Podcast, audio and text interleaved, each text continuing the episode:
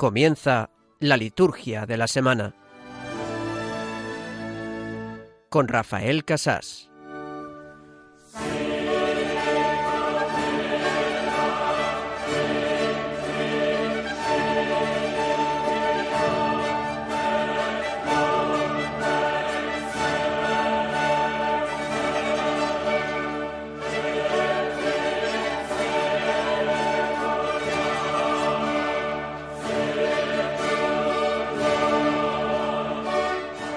Oh Dios, que nos has mandado escuchar a tu Hijo amado, alimenta nuestro espíritu con tu palabra, para que con mirada limpia contemplemos gozosos la gloria de tu rostro. Por nuestro Señor Jesucristo, tu Hijo, que vive y reina contigo en la unidad del Espíritu Santo y es Dios, por los siglos de los siglos. Amén.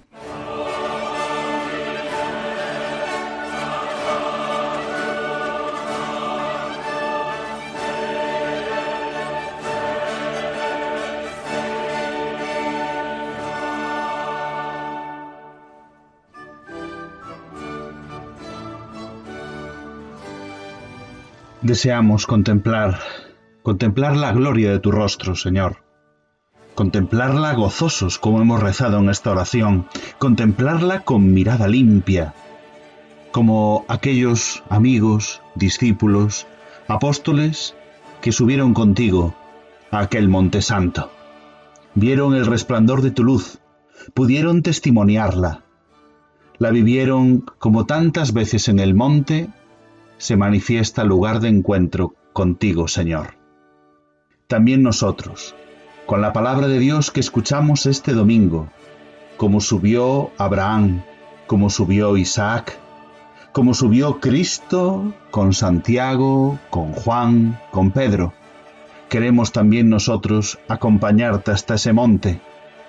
Quizás para hacer tres tiendas, sí.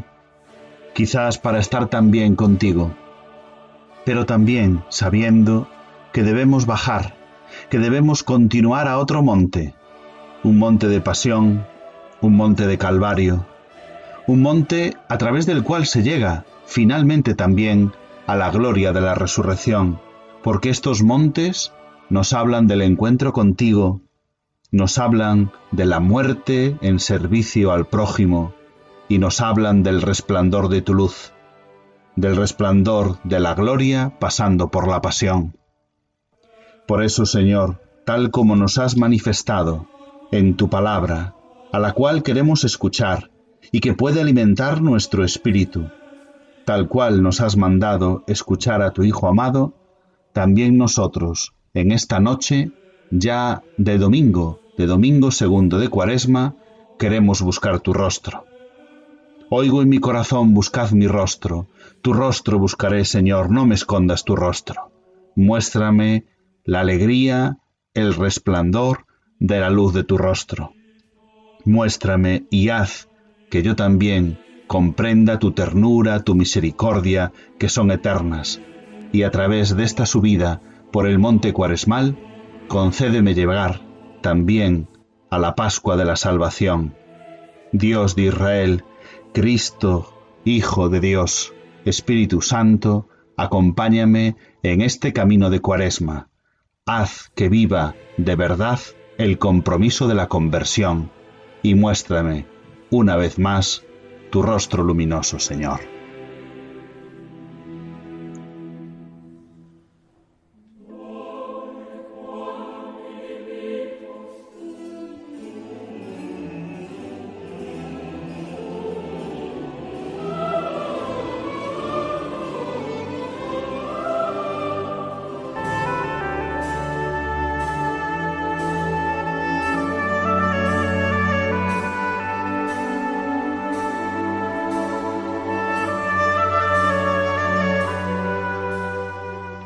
Buenas noches, queridos oyentes de Radio María, queridos amigos de este programa La Liturgia de la Semana. Les habla en esta noche Rafael Casás, diácono de la Archidiócesis de Santiago de Compostela, emitiendo, como hago habitualmente, desde la ciudad de La Coruña, que es la ciudad en la que vivo y que pertenece a esta Archidiócesis compostelana. Lo hacemos en nombre de la Delegación de Liturgia de esta diócesis y en continuidad con los demás compañeros que desde otros lugares de España dirigen cada sábado a la noche la liturgia de la semana. Lo hacemos pues en esta noche de sábado, que para la liturgia ya es domingo segundo de cuaresma. Y vamos a hacer, como hacemos siempre, repasar la liturgia de este domingo y la liturgia de toda la semana, pues la semana para los cristianos empieza en este domingo, en todos los domingos pero especialmente en este tiempo de cuaresma, vamos a analizar cómo la liturgia nos va a proponer, una vez más, amar a Dios a través de los textos eucológicos de la misa, de la palabra de Dios y de todas las acciones litúrgicas que desarrollamos a lo largo de la semana. Principalmente partiendo del domingo y de esta antífona de entrada que ahora vamos a escuchar. La antífona de entrada de la misa de hoy, tomada del Salmo 26, dice así, Oigo en mi corazón, buscad mi rostro, tu rostro buscaré, Señor, no me escondas tu rostro.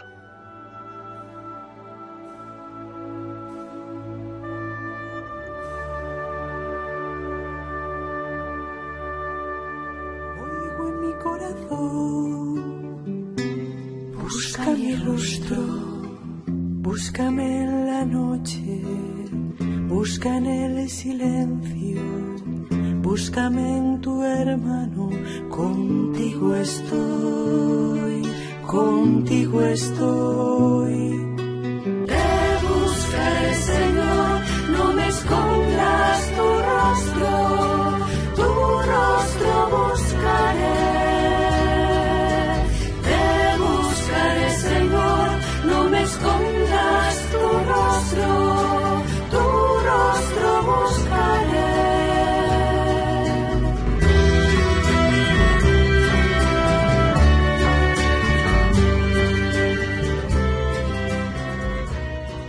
Pues buscando el rostro de Dios nos adentramos en el sumario de nuestro programa.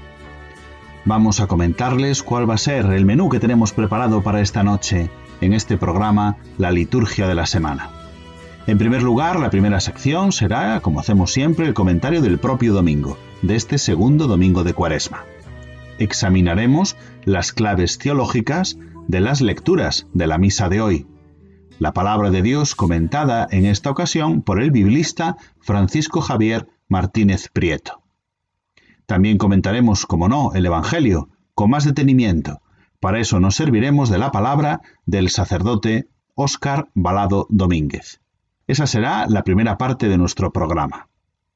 En la segunda parte repasaremos cuál es el calendario litúrgico de esta segunda semana de Cuaresma. Haremos un brevísimo comentario en realidad porque la categoría litúrgica de los días de esta semana es muy simple, básicamente son ferias de la segunda semana de Cuaresma, a veces con alguna conmemoración o con algún aniversario de ordenación episcopal o de fallecimiento de algún obispo también, en los que recordaremos durante esta segunda semana de Cuaresma. Pero básicamente será esta categoría litúrgica, la feria, la conmemoración, lo que podremos celebrar en los sacramentos durante esta semana segunda de Cuaresma. Y en tercer lugar, como hacemos siempre, tendremos nuestro tema de formación litúrgica. Estamos repasando, leyendo y comentando la Sacrosantum Concilium, una constitución del Concilio Vaticano II. Repasaremos hoy los números del 26 al 32. Para ello nos serviremos también de la ayuda de este sacerdote diocesano de mi diócesis de Santiago de Compostela, Óscar Balado Domingo. Recuerden que siempre pueden comunicar con nosotros con sus comentarios a través del correo electrónico la liturgia de la semana 1 arroba radiomaria.es. Y en las redes sociales estamos en Facebook, recuerden, Radio María España, en Twitter, arroba Radio María Spain. Pueden dejar sus comentarios utilizando el hashtag liturgia semana. Vamos a comenzar pues nuestro programa por esta primera sección de comentario del domingo y lo hacemos utilizando otra de las antífonas de entrada, esta que dice, Recuerda Señor que tu ternura y tu misericordia son eternas.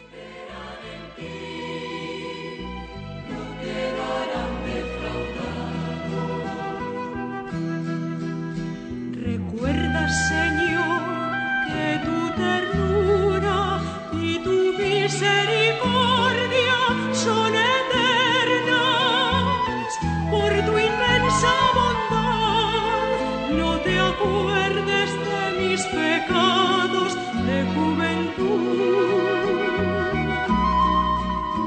A ti levanto mi alma, Dios mío, en ti.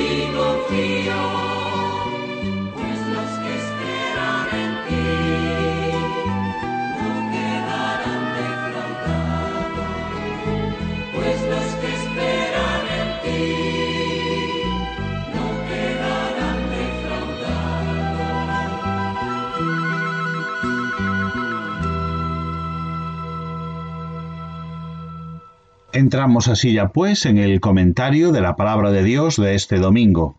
Y para hacerlo, como les decía, nos vamos a marchar hacia el norte de España. En otras ocasiones ya hemos estado en el norte del norte del norte de España, en Ortigueira, donde es párroco Francisco Javier Martínez Prieto, diócesis de Mondoñedo, Ferrol. Este compañero del seminario, este compañero biblista, nos va a comentar cuáles son las claves teológicas de las lecturas de este domingo en general y comenzando por la primera lectura. ¿Qué nos puedes comentar, Javier, sobre esta palabra de Dios del domingo? Estamos en Cuaresma y el tono de las lecturas de esta segunda semana, este segundo domingo de Cuaresma, tiene como temática central el tema de la salvación, que va a estar presente en todas las lecturas, puesto que el Evangelio nos presenta a Jesús Salvador en el Monte Tabor transfigurado, y por lo tanto las lecturas van a ir todas en función de ese mensaje de salvación. La primera lectura, la lectura del Génesis, es una lectura que nos manifiesta eh, ese sacrificio de Isaac como anuncio del sacrificio de Cristo. El altar del sacrificio de Isaac es el altar que anuncia eh, el sacrificio y el altar de la cruz. Es el espacio sacrificial en el que se realiza la salvación. Y por lo tanto, eh, ese sacrificio está anunciando el sacrificio de Cristo y al mismo tiempo pesa la memoria de aquellos sacrificios humanos que las legiones de los ancestros habían realizado o que recordaban aquella época de los patriarcas. Superada la prueba de Abraham, Dios va a establecer su promesa y su alianza, son términos bíblicos importantísimos ligados al tema de la salvación en el panorama bíblico que están presentes en esta promesa, en esta alianza que se establece con Abraham, en esta lectura del Génesis con la que se abren las lecturas de este segundo domingo de Cuaresma. Y la primera lectura nos da paso, ¿verdad?, al Salmo. El Salmo siempre es expresión de respuesta a esa lectura que hemos escuchado. Vamos a escuchar ahora el Salmo y también lo comentamos, el Salmo de hoy, que es el Salmo 115. Caminaré en la presencia del Señor.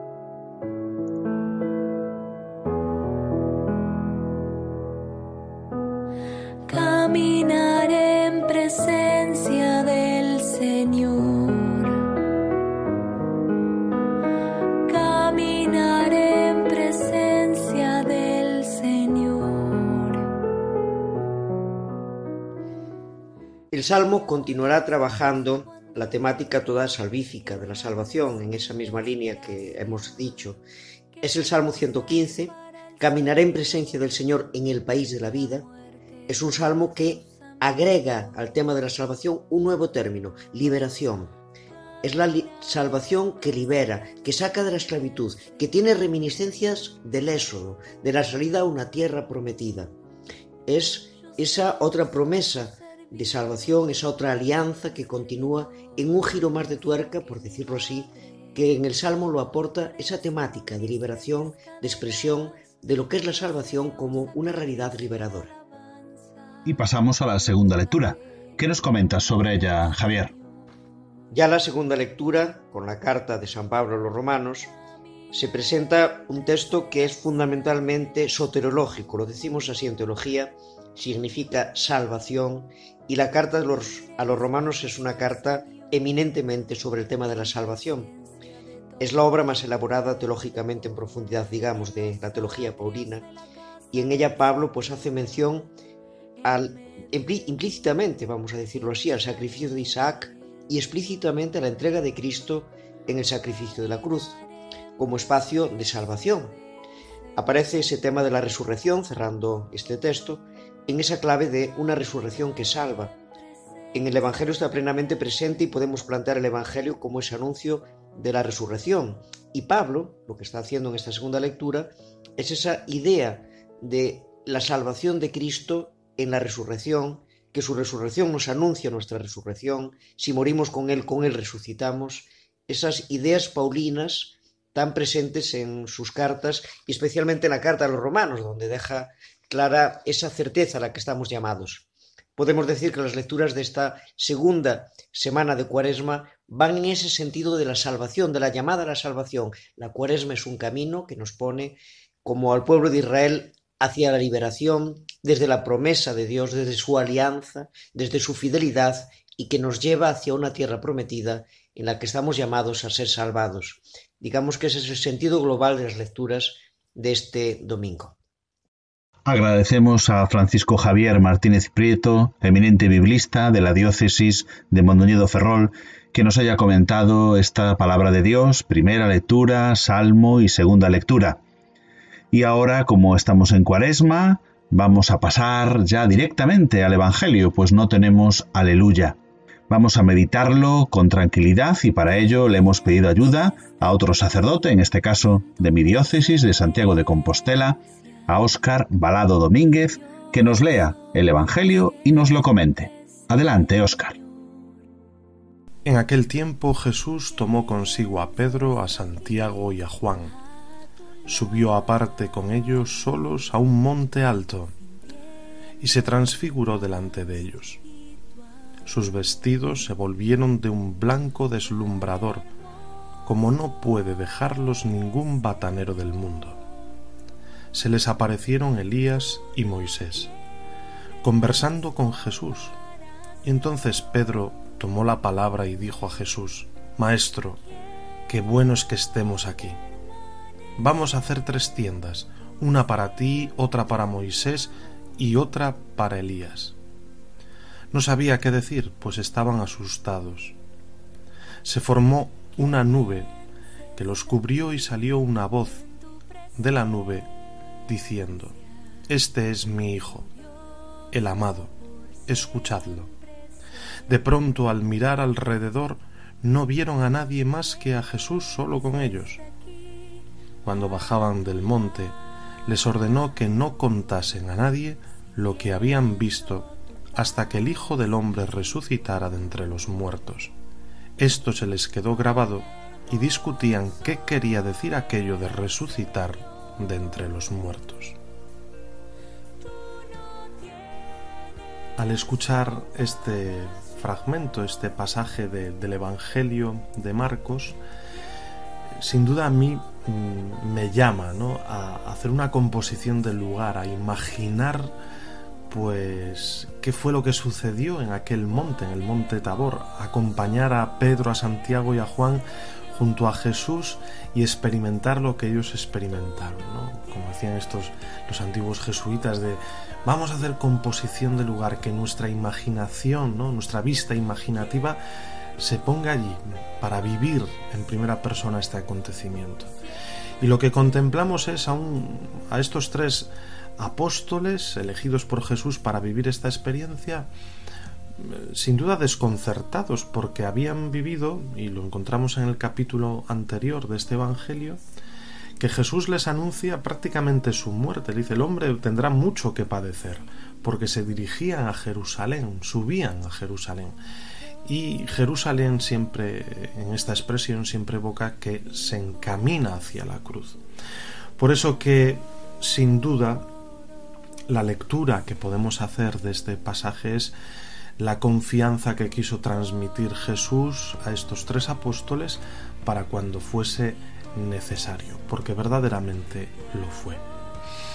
Es por ello que Jesús otorga a, Pedro, a Santiago y a Juan vivir esta experiencia singular, una experiencia de iluminación, de aliento, de aliento, como decía antes, para cuando fuese necesario, y el misterio de Jesús se les desvela por un instante, se les desvela por un instante.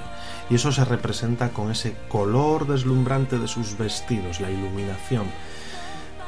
Este color habla por sí mismo, es la gloria de Dios, la gloria deslumbrante que vence a cualquier miseria, cualquier tiniebla, cualquier oscuridad. Es la luz que vence a la sombra. Y en ese momento se desvela ese, ese misterio, ese misterio de Jesús. Y cuando hablamos de misterio, muchas veces tendemos ¿no? a creer que un misterio no se puede conocer. Pero cuando nosotros hablamos de misterio, el misterio de Dios, el misterio de Jesús, es que aún conociendo mucho, no lo conocemos todo. Por eso que los discípulos conocían a Jesús, pero sin duda no lo conocían todo, o más bien no lo entendían todo. Por esto que esta fue una, una experiencia reveladora, iluminadora, porque contemplaron la gloria, la gloria del Señor. En aquel instante aparecen las figuras de Moisés y Elías, que desvelan, sin duda, la antigua ley y los profetas, que encuentran en Jesús el cumplimiento, es decir, al Mesías esperado, al que colmará todas las promesas y todas las esperanzas del pueblo de Israel. Sin duda, el testimonio del propio Dios confirma y culmina la revelación, ya que es su Hijo amado. Estas son las, las, palabras que se escuchan. Salió una voz de la nube diciendo, Este es mi Hijo, el amado, escuchadlo. De ahí que es tan importante la escucha atenta de la palabra y la meditación profunda de las palabras de Cristo. De ahí que nosotros los cristianos hagamos un esfuerzo constante por leer, por escuchar, por meditar la palabra de Dios. Y este tiempo de cuaresma es el tiempo sin duda más apropiado, o por lo menos el tiempo en el que más se insiste en esta lectura atenta y meditada de la palabra para poder vivir, ¿no? Como aquellos tres, Pedro, Santiago y Juan, la gloria del Señor que nosotros gozaremos con la celebración del misterio pascual en el triduo pascual, eh, celebrando la pasión, muerte y resurrección del Señor. Sin duda, a esta experiencia singular sigue la imposición del silencio por parte de Jesús. Y tal imposición tiene en este caso un límite preciso, la resurrección del Hijo del Hombre. La razón sin duda parece evidente, porque sólo a la luz de la resurrección será posible comprender la transfiguración en todo su alcance y profundidad.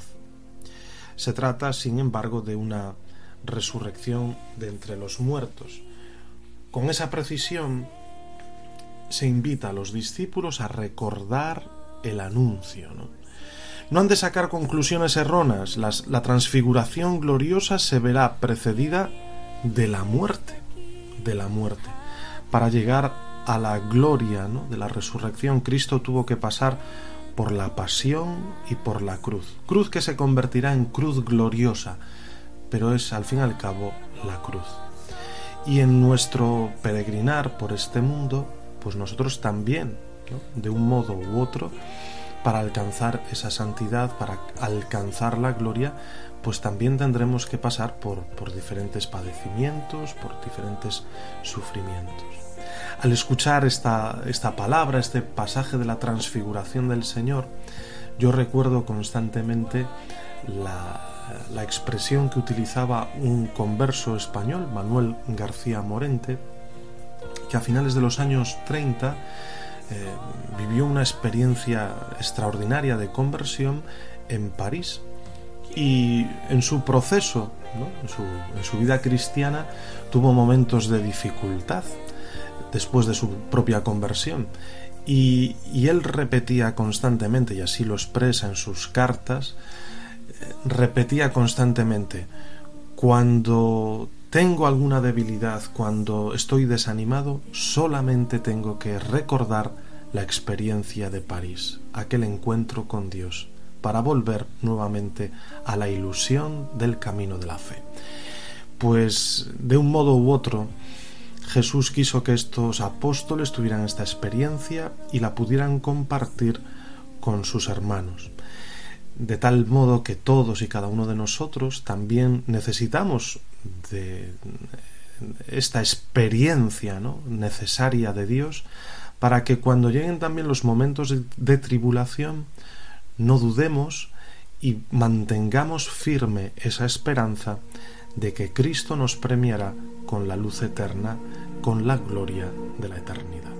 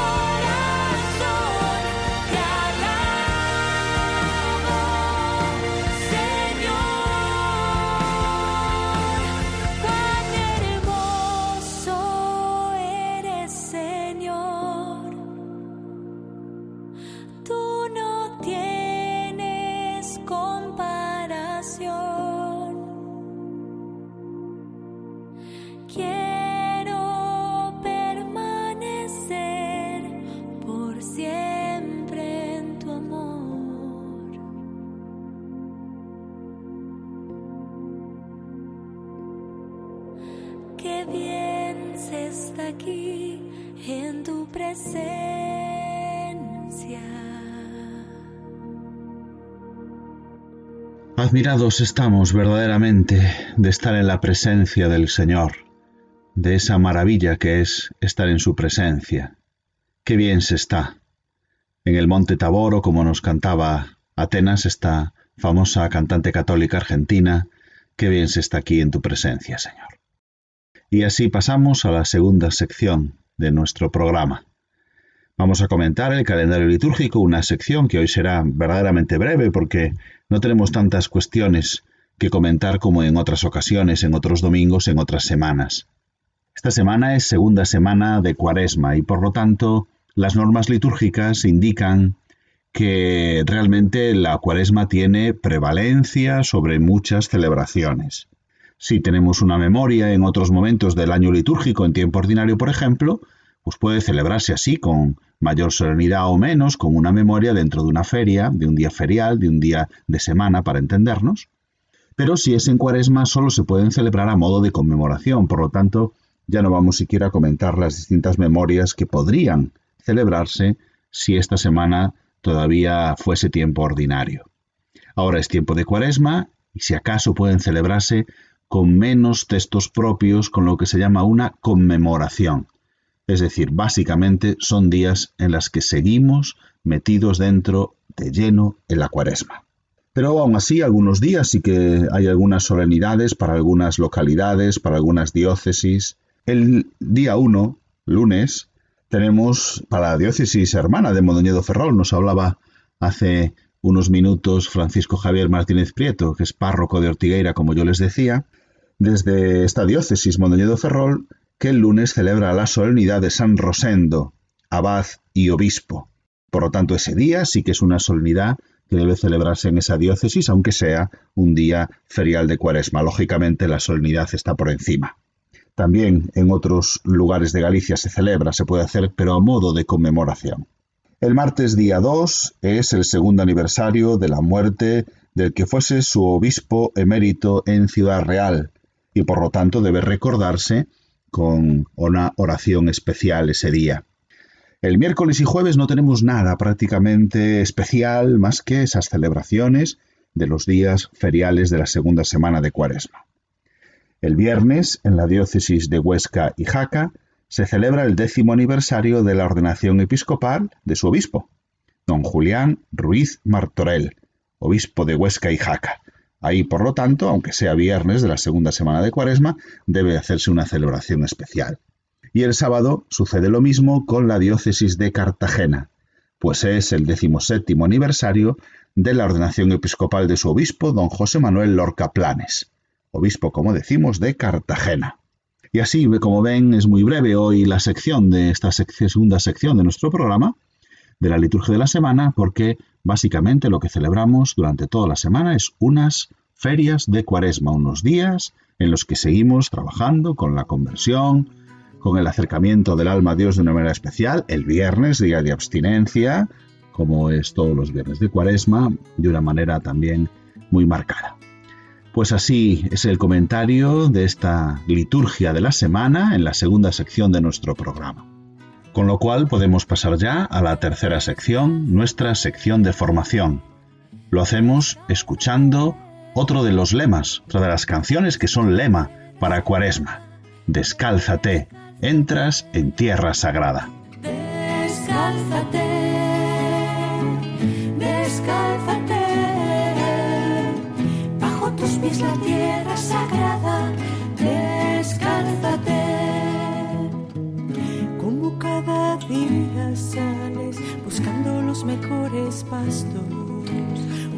de agua, una brisa suave, no esperas nada más. Atrás quedaron los tiempos de ideales y utopías. Ahora solo deseas poder vivir en paz, pero sin buscar encuentras. Cuando callas hay respuesta. Él te quema con su fuego. Te dejas abrazar, descálzate descálzate. Bajo tus pies la tierra sagrada, descálzate, descálzate, descálzate. Bajo tus pies la tierra sagrada,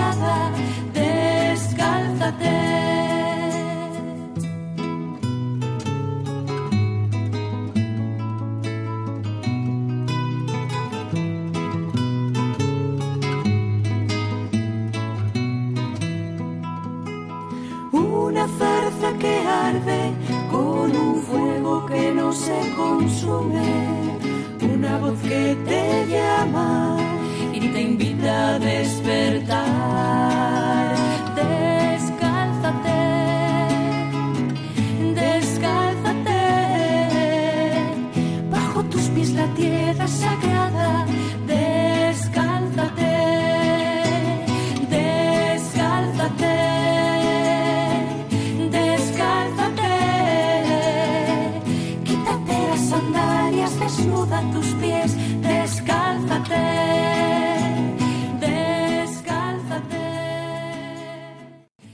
Y para la tercera sección de nuestro programa, pedimos la ayuda una vez más de don Óscar Balado Domínguez, que es sacerdote de la diócesis de Santiago de Compostela. Nos ha comentado el Evangelio en el programa de hoy y ahora le pedimos ayuda para el tema de formación. Va a comentarnos, pues él es experto en liturgia, sobre todo en música sacra, pues es delegado diocesano de música en el Secretariado Diocesano de Música Sacra en la Delegación de Liturgia de nuestra diócesis de Santiago de Compostela. Es también el sacerdote responsable de música en el Secretariado de Liturgia de la Conferencia Episcopal Española. Por eso llamamos una vez más su atención para que nos comente algunos números de la Sacrosantum Concilium. Buenas noches, Óscar. Buenas noches. Pues hemos pedido una vez más tu ayuda para esta última parte de nuestro programa en la que siempre estamos repasando un tema de formación. Durante este año, leyendo y comentando la Constitución Sacrosantum Concilium del Concilio Vaticano II. Vamos ahora a este apartado B, normas derivadas del carácter de la liturgia como acción jerárquica y comunitaria. Vamos a comentar los números del 26 al 32, son números breves que nos hablan ya de cuestiones muy precisas y particulares de la reforma de los libros litúrgicos después del Concilio Vaticano II. Aquí tenemos las normas con las que se hicieron esas reformas después del concilio. Vamos a ir comentando, si te parece, como hemos hecho ya otras veces, cada uno de los números y tú nos ayudas. Perfecto. Muy bien, pues con el número 26 dice, las acciones litúrgicas no son acciones privadas, sino celebraciones de la Iglesia, que es sacramento de unidad. Esto es pueblo santo, congregado y ordenado bajo la dirección de los obispos. Por tanto, pertenecen a todo el cuerpo de la Iglesia, influyen en él y lo manifiestan, pero afectan a cada miembro de este cuerpo de manera diferente, según la diversidad de órdenes, funciones y participación actual. Esto dice el número 26. ¿Qué nos comenta sobre este número, Óscar? Muy bien. duda, la primera frase ya es bastante, bastante significativa. ¿no? Las acciones litúrgicas no son acciones privadas, sino celebraciones de la Iglesia. En este sentido, tenemos que recordar constantemente que las acciones litúrgicas, las celebraciones litúrgicas son la expresión de la fe de la Iglesia. Por eso, no son acciones de tipo privado. Cantidad de veces escuchamos a lo mejor pues ante la preparación de una boda, por ejemplo, pues decir, es que en mi boda yo quiero que se haga esto. Bueno, hay que hilar muy fino porque son las es la celebración de la fe, la fe de la Iglesia. Entonces, eh, no tiene un carácter privado, no son nuestras celebraciones, sino que nosotros celebramos algo con toda la Iglesia y en una acción litúrgica de la Iglesia.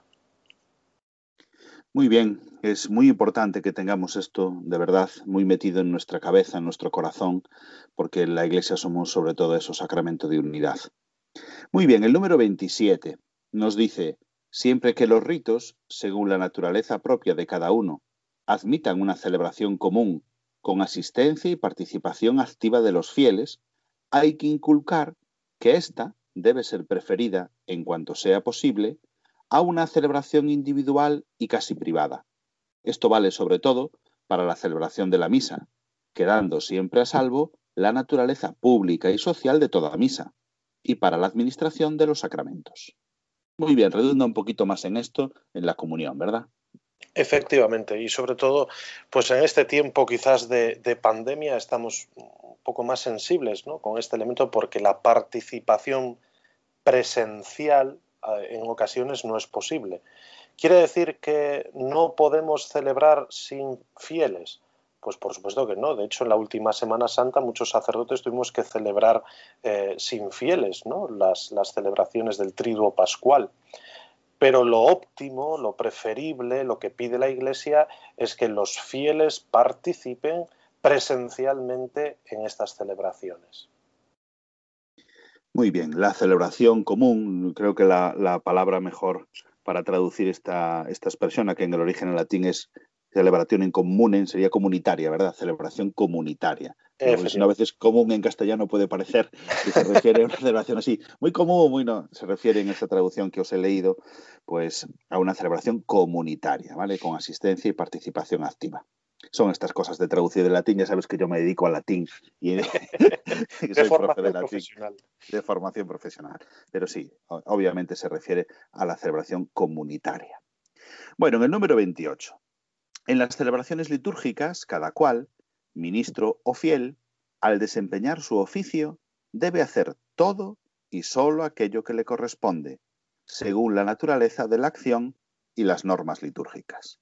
Bueno, este número 28, ¿verdad? Es de los más traídos, llevados de todo, de todo el concilio y que está presente en todas las introducciones de todos los sacramentos, del misal, de... Bueno, es muy importante, ¿verdad? Ese todo y solo. Cuéntanos. Efectivamente, y redunda un poco quizás en el número 26 eh, que hemos leído al inicio, ¿no?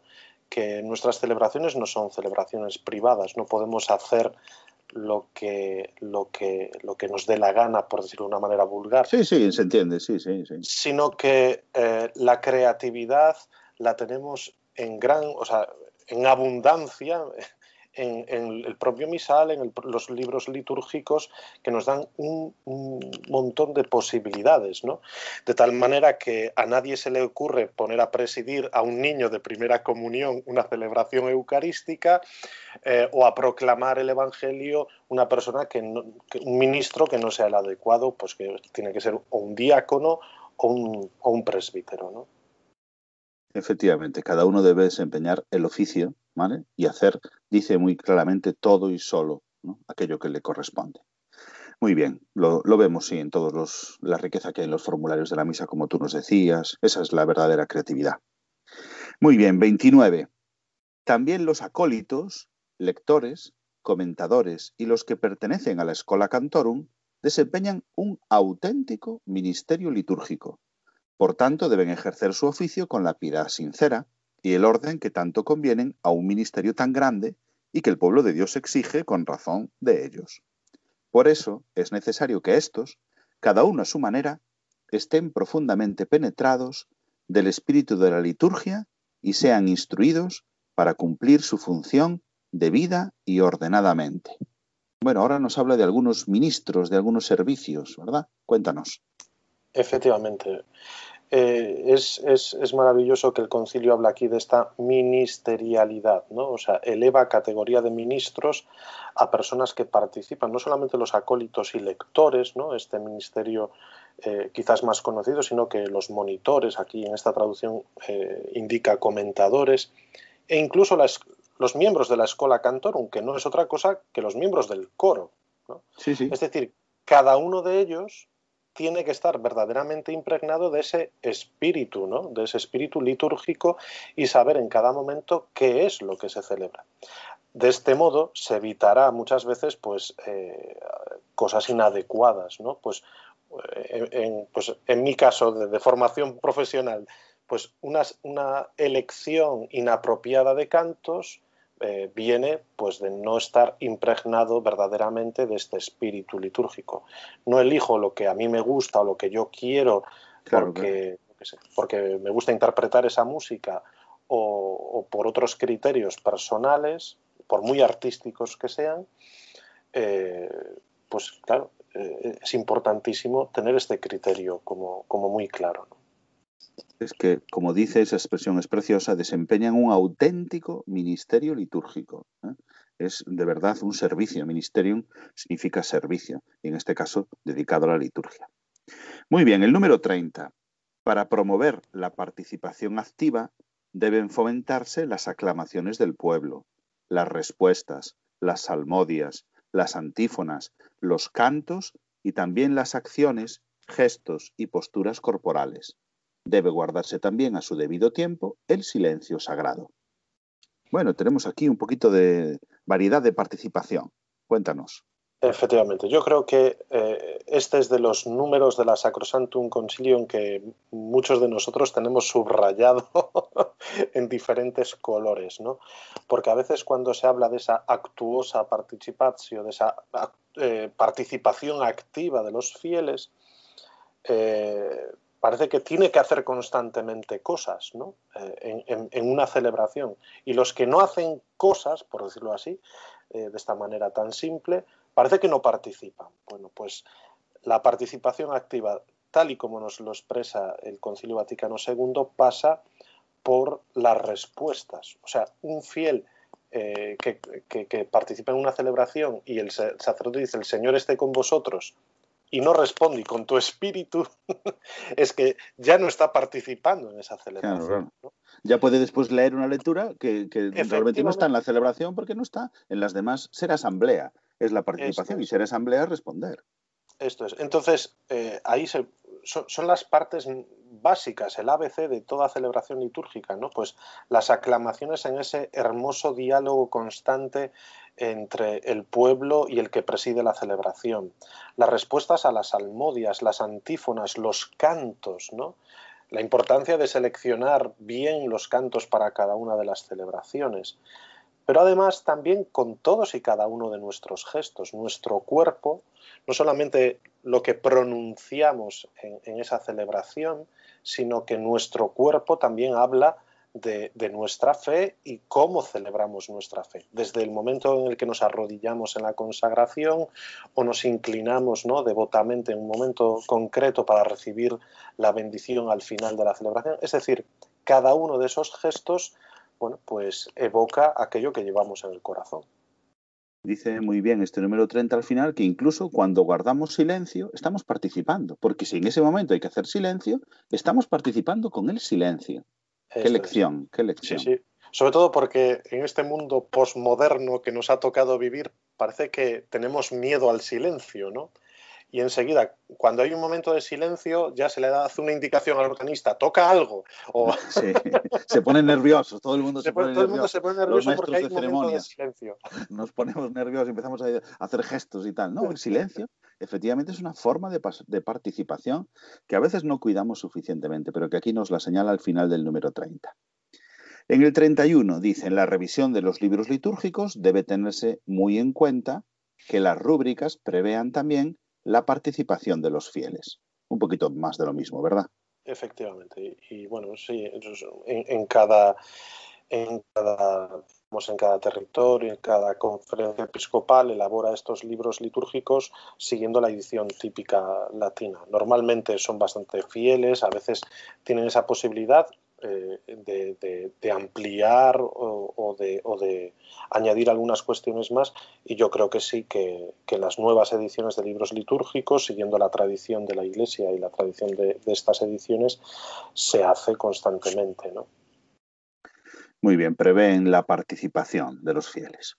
32. En la liturgia no se hará acepción de personas o de condición social, ni en las ceremonias, ni en el ornato exterior, a excepción de la distinción derivada de la función litúrgica y del orden sagrado, y de los honores debidos a las autoridades civiles, según la norma de las leyes litúrgicas.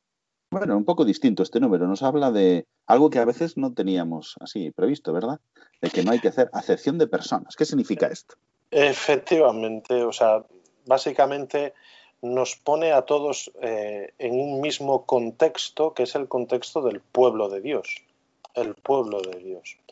Entonces, da igual, no hay diferencias entre ricos y pobres, razas, eh, color de la piel. Al fin y al cabo somos todos miembros de la Iglesia, hijos de Dios, pueblo, pueblo de Dios. Y como tal celebramos nuestra fe en, la liturgia. ¿no? Quizás, eh, bueno, yo no sé si nuestros oyentes, eh, quizás los que tienen más edad, recordarán a lo mejor aquello de, los funerales de primera, funerales de segunda, un poco en función ¿no? de, las, de las posibilidades económicas, pues se preparaban celebraciones como más solemnes o menos solemnes. En este caso, pues el Concilio Vaticano II viene a, también a, derogar un poco una práctica eh, extendida quizás en algunos lugares. ¿no? Sí, sí, muy bien. Y además dice muy claramente que un poquito la excepción es el protocolo, ¿verdad? Al final dice, bueno, pues que a veces hay actos tan importantes que vienen a autoridades civiles y por cuestión de protocolo, de mero protocolo, pero no para diferenciar que todos somos de verdad pueblo de Dios. Entonces, eso que dice, lo digo por este último trocito que ponía, los honores debidos a las autoridades civiles. Pues a veces sí, en nuestra Catedral de Santiago pues estamos acostumbrados a que participen en la ofrenda en nombre de, toda España, Su Majestad el Rey envía a él, o el Año Santo, que esperamos que venga, que nos venga este año, ¿verdad? Esperamos que nos venga este año. Pero eso habrá que ponerle un sitio delante, ¿no? Eso me refiero con esto de que dice que no hacemos acepción de personas, pero esto no quita que no seamos pues delicados y pues con las autoridades cuando por cuestión de protocolo también participan en la celebración. Bueno, pues muchas gracias. Agradecemos a don Óscar Balado Domínguez, una vez más, sacerdote diocesano de Santiago de Compostela y especialista en liturgia y sobre todo en música sacra, que nos haya comentado estos números. Muchas gracias, Óscar. Un placer, un placer, Rafa, un placer. Hasta el próximo día que te volveremos a llamar. Muchas Muchísimas gracias. Poder vivir en paz, pero sin buscar encuentras.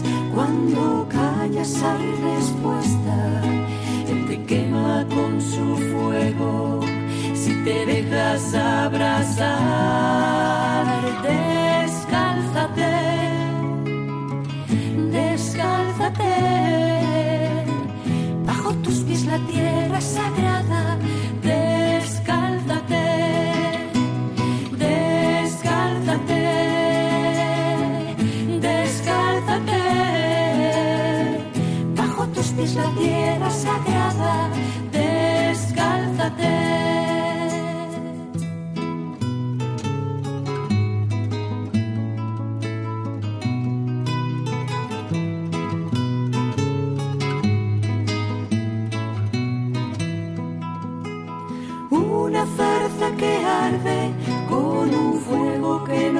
consume.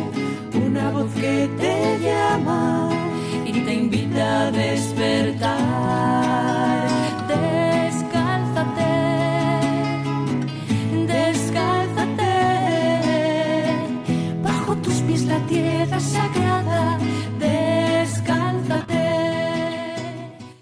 Llegamos así al final de nuestro programa de esta noche. Son ya las 9 y 54, 8.54 en Canarias. Vamos a darles las gracias una noche más por su atención y les anunciamos que volveremos el próximo sábado, 6 de marzo, con otra edición de la Liturgia de la Semana. Ahora les dejamos con los servicios informativos de Radio María, con la actualidad de España, del mundo, de toda la Iglesia. Les doy un abrazo en el Señor y les deseo un feliz domingo, de parte de su amigo, el diácono Rafael Casás. Buenas noches.